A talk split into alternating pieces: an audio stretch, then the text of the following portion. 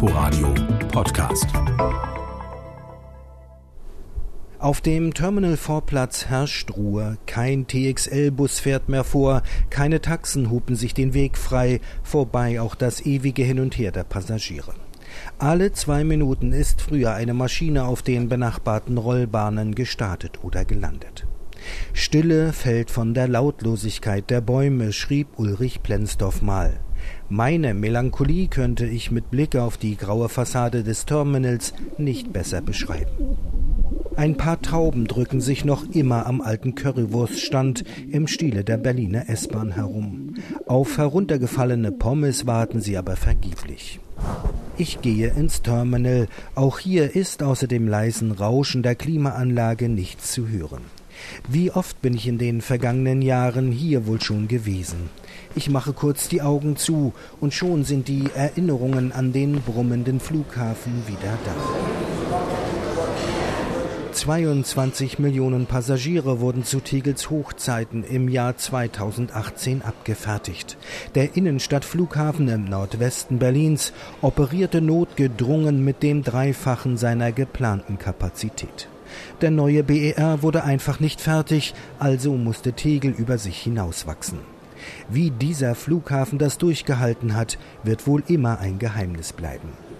An einem Check-in-Schalter bleibe ich stehen. Vor drei Jahren hatte ich hier Leute getroffen, die in den Urlaub wollten, und sie waren voll des Lobes für den Airport, ungeachtet aller Blessuren, die er sich über die Jahre zugezogen hatte. Ich kann mir keinen schöneren vorstellen. Wie das? Einige sagen es alt.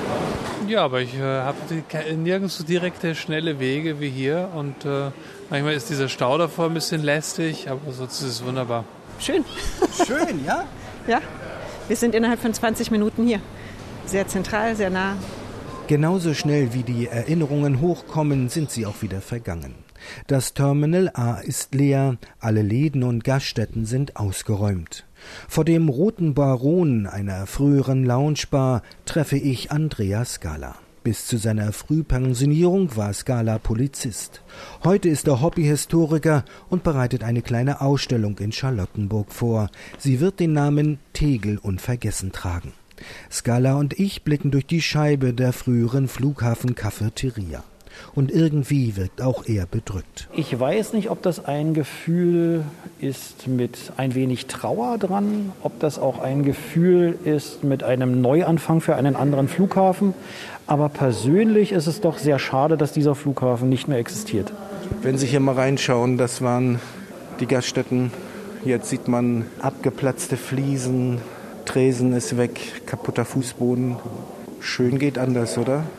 Schön geht definitiv anders, aber ich war selber jemand, der hier auch gerade in diesem Bereich gesessen hat und hat auf viele Gäste gewartet, die ich selber dann äh, betreut habe, auf liebe Freunde, die ich vom Flughafen abgeholt habe. Also wie gesagt, es ist eine Art Traurigkeit, die jetzt hier so vorbeizieht. Es ist für mich eigentlich ein Geisterflughafen gerade. Ein Geisterflughafen, treffender hätte man es nicht ausdrücken können. Wie der Zufall es will, vor genau 30 Jahren war der gebürtige Charlottenburger das erste Mal von Tegel abgeflogen. 1991 bin ich mit der Pen M von Berlin nach München geflogen. Ich habe gelernt Kaufmann im Einzelhandel und musste dann zu einer Fachmesse fliegen und habe dann gleich noch eine Mütze auf dem Rückflug des Pen M Captains abgestaubt. Einfach hingegangen, ja? Ich bin nach dem Flug hingegangen. Ich habe gewartet, bis alle rauskamen. Dann kam natürlich auch der Pilot raus. Die Stewardess wollte mich schon langsam rausschieben, weil ich war ja der Letzte. Und habe dann gefragt, ob ich den Piloten mal etwas fragen darf. Ja, na klar, warum denn nicht? Und habe ihn gefragt. Der fand das lustig und sagt, Moment bitte. Auf Deutsch. Dann ist er ins Cockpit gegangen und gab mir seine Mütze. Mützen haben es Andreas Galla übrigens angetan. Der Ex-Polizist hat es mit seiner Sammlung von Polizeimützen und Helmen schon zweimal ins Guinness-Buch der Rekorde geschafft. Wir gehen weiter an den Sicherheitskontrollen vorbei in Richtung Gate. Hunderttausende Passagiere haben vor uns den gleichen Weg genommen. Am Schalter, wo früher die Bordkarten ausgegeben wurden, hängen nur noch lose Kabel aus den Wänden. Ein paar Schritte noch und wir sind im sogenannten Rüssel, in den silbernen Röhren, wo einst die Flugzeuge angedockt hatten. Es schaukelt und schwingt, die Passagierbrücke führt jetzt ins Leere. Über eine Stahltreppe geht es am Ende aufs Vorfeld. Auf dem grauen Beton ist noch mit gelber Schrift der Stellplatz für die letzte Maschine, die Tegel verlassen hat, markiert. 8.11.2020, letzter Flug Air France steht dort geschrieben. Auf dem Vorfeld treffe ich Thomas Schmidt. Der 61-Jährige ist seit 2005 Bauchef in Tegel. Über die Jahre hat er Tegel technisch am Leben gehalten. Nun reißt er mit seinen Leuten ab, was abgerissen werden muss. Die lange Fußgängerbrücke zwischen den Terminals B und C beispielsweise, die Halle des Gepäckcenters und die alten Container der Cockpit Crews, alles in unmittelbarer Nähe des Towers, sagt er. Was ein bisschen weiter Richtung Osten liegt, das ist das äh, Terminal C3, das ist äh, auch nicht mehr da. Das war eine Leichtbauhalle die ursprünglich nur für ein halbes Jahr stehen sollte, aber dann durch die Nichteröffnung des BR letztendlich doch etwas länger stand und äh, immer wieder ertüchtigt wurde. Dieses große silberne Provisorium ist verschwunden.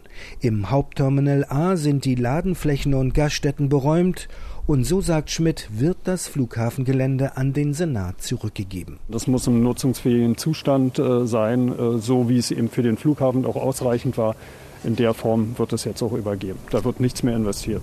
Unter dem Terminal A steht auch noch die komplette Gepäckabfertigungsanlage. Sie bräuchte im Grunde nur angeworfen werden, dann wäre in diesem Keller die Hölle los. Die Flughafengesellschaft musste Tegel ein halbes Jahr nach BER-Eröffnung für den Fall der Fälle betriebsbereit halten. Diese Frist läuft heute ab. Auch die Gepäckanlage wird damit aufs Altenteil geschoben, sagt Bauchef Schmidt. Die gehörte zum Flughafen, ist fest eingebaut, insofern wird sie dann auch mit übergeben. Die Nachnutzer bekommen also einen kompletten Flughafen, der kein Flughafen mehr ist. Die landeseigenen Flächen wird der Senat übernehmen. Der größte Teil der Freiflächen geht zunächst zurück an die bundeseigene Immobiliengesellschaft BIMA. Die gibt sie dann zur Nutzung an den Berliner Senat weiter. Tegel bleibt Berliner Planungsgebiet. Über eine Stahlgittertreppe kommen wir zurück ins leere Terminal. Ein paar Schritte bis zur Ausgangstür. Ich verlasse den Flughafen Tegel. Er ist Geschichte. Hobbyhistoriker Andreas Gala lädt mich noch in seine Tegel-Ausstellung ein. Es sind zehn Autominuten, dann sind wir am Alliierten Museum am Olympischen Platz.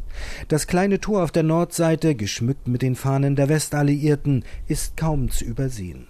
Scala stößt die Ausstellungstür auf und meint mit einem Augenzwinkern. Bei mir ist Tegel geöffnet. Tegel unvergessen heißt meine Ausstellung. In zwei Räumen hat der 48-Jährige eine Vielzahl von Überbleibseln des Altflughafens zusammengetragen. Die weiße Warnweste handsigniert beispielsweise, die Flughafenchef Lütge Dahldrup beim offiziellen Abschied von Tegel getragen hatte. Ein Kassettentonbandgerät, auf dem im Falle einer Notlage der Funkverkehr automatisch mitgeschnitten wurde, oder das weiß reflektierende Schild mit dem schwarzen Flughafensymbol und dem Schriftzug Tegel. Wenn man diesen Punkt erstmal erreicht hatte und von der Stadtautobahn runter war, dann war man halb da. Na, wenn ich dieses Schild gesehen habe mit Tegel, wusste ich, es geht in den Urlaub. Und es ist für mich komisch, diese Schilder nicht mehr zu sehen. Sagt wohl nicht nur Hobbyhistoriker Andreas Galla. Seine Ausstellung Tegel Unvergessen wird am 21. Mai eröffnet. Inforadio Podcast.